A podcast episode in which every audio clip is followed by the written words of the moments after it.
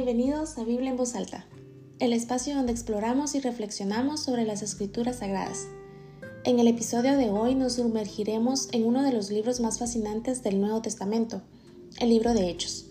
Este relato cautivador nos lleva a los primeros días de la iglesia cristiana, revelando los eventos que siguieron a la resurrección de Jesucristo.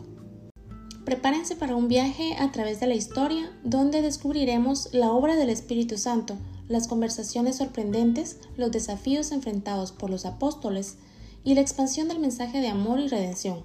Acompáñenme mientras exploramos las enseñanzas, los milagros y las decisiones cruciales que dieron forma al cristianismo primitivo. Así que tomen sus Biblias y sumérjanse conmigo en la lectura del emocionante libro de Hechos. Comencemos.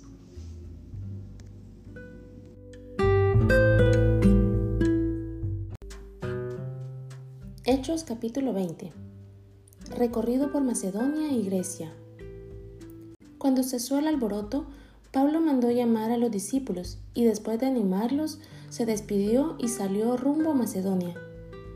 Recorrió aquellas regiones dando palabras de aliento a los creyentes en muchas ocasiones y por fin llegó a Grecia, donde se quedó tres meses.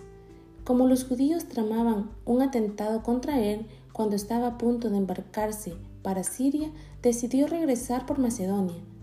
Lo acompañaron Sópater, hijo de Pirro de Berea, Aristarco y Segundo de Tesalónica, Gallo de Derbe, Timoteo y por último Tíquico y Trófino de la provincia de Asia.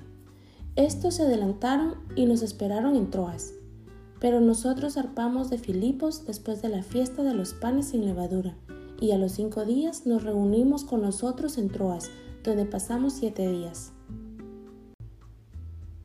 Visita de Pablo a Troas. El primer día de la semana nos reunimos para partir el pan.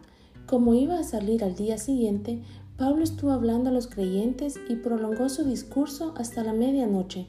En el cuarto del piso superior donde estábamos reunidos había muchas lámparas. Un joven llamado Éutico, que estaba sentado en una ventana, comenzó a dormirse mientras Pablo alargaba su discurso. Cuando se quedó profundamente dormido, se cayó desde el tercer piso y lo recogieron muerto. Pablo bajó, se echó sobre el joven y lo abrazó. No se alarmen, dijo, está vivo. Luego volvió a subir, partió el pan y comió. Siguió hablando hasta el amanecer y entonces se fue. Al joven se lo llevaron vivo a su casa, para gran consuelo de todos. Pablo se despide de los líderes religiosos de Éfeso. Nosotros, por nuestra parte, nos embarcamos anticipadamente y zarpamos para Son, donde íbamos a recoger a Pablo. Así se había planeado, ya que él iba a hacer esa parte del viaje por tierra. Cuando se encontró con nosotros en Azón, lo tomamos a bordo y fuimos a Mitilene. Desde allí zarpamos al día siguiente y llegamos frente a Quío. Al otro día cruzamos en dirección a Samos y un día después llegamos a Mileto. Pablo había decidido pasar de largo a Éfeso para no demorarse en la provincia de Asia, porque tenía prisa por llegar a Jerusalén para el día de Pentecostés si fuera posible. Desde Mileto, Pablo mandó llamar a los líderes religiosos de la iglesia de Éfeso.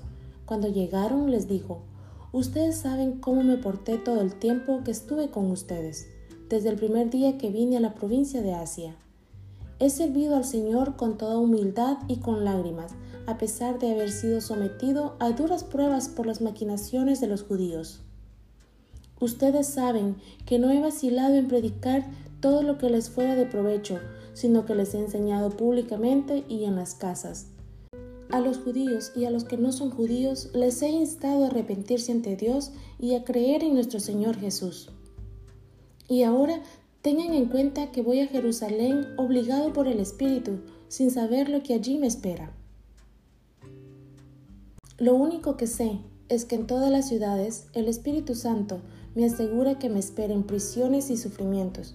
Sin embargo, considero que mi vida carece de valor para mí mismo, con tal de que termine mi carrera y lleve a cabo el servicio que me ha encomendado el Señor Jesús, que es el de dar testimonio del Evangelio de la gracia de Dios.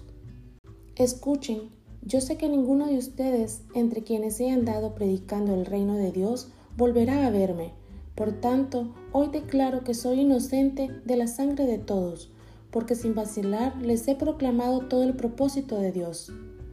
Tengan cuidado de sí mismos y de todo el rebaño sobre el cual el Espíritu Santo los ha puesto como obispos para pastorear la iglesia de Dios, que Él adquirió con su propia sangre. Sé que después de mi partida entrarán en medio de ustedes lobos feroces que procurarán acabar con el rebaño. Aún de entre ustedes mismos se levantarán algunos que enseñarán falsedades para arrastrar a los discípulos que los sigan. Así que estén alerta. Recuerden que día y noche, durante tres años, no he dejado de amonestar con lágrimas a cada uno en particular. Ahora los encomiendo a Dios y al mensaje de su gracia mensaje que tiene poder para edificarlos y darles herencia entre todos los santificados. No he codiciado ni la plata, ni el oro, ni la ropa de nadie. Ustedes mismos saben bien que estas manos se han ocupado de mis propias necesidades y de las de mis compañeros. Con mi ejemplo les he mostrado que es preciso trabajar duro para ayudar a los necesitados, recordando las palabras del Señor Jesús. Hay más dicha en dar que en recibir. Después de decir esto, Pablo se puso de rodillas con todos ellos y oró. Todos lloraban inconsolablemente mientras lo abrazaban y lo besaban. Lo que más los entristecía era su declaración de que ellos no volverían a verlo. Luego lo acompañaron hasta el barco.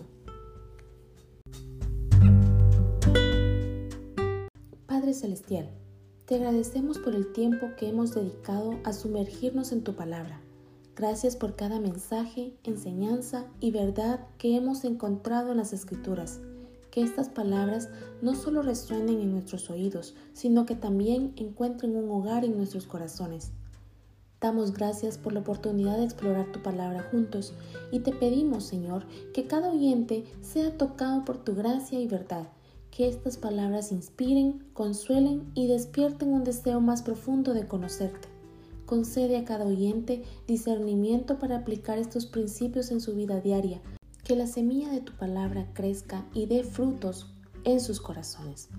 Te encomendamos a ti, Señor, a todos aquellos que nos escuchan, que tu Espíritu Santo les guíe y les revele tu amor incondicional, que encuentren consuelo, esperanza y propósito en tu palabra.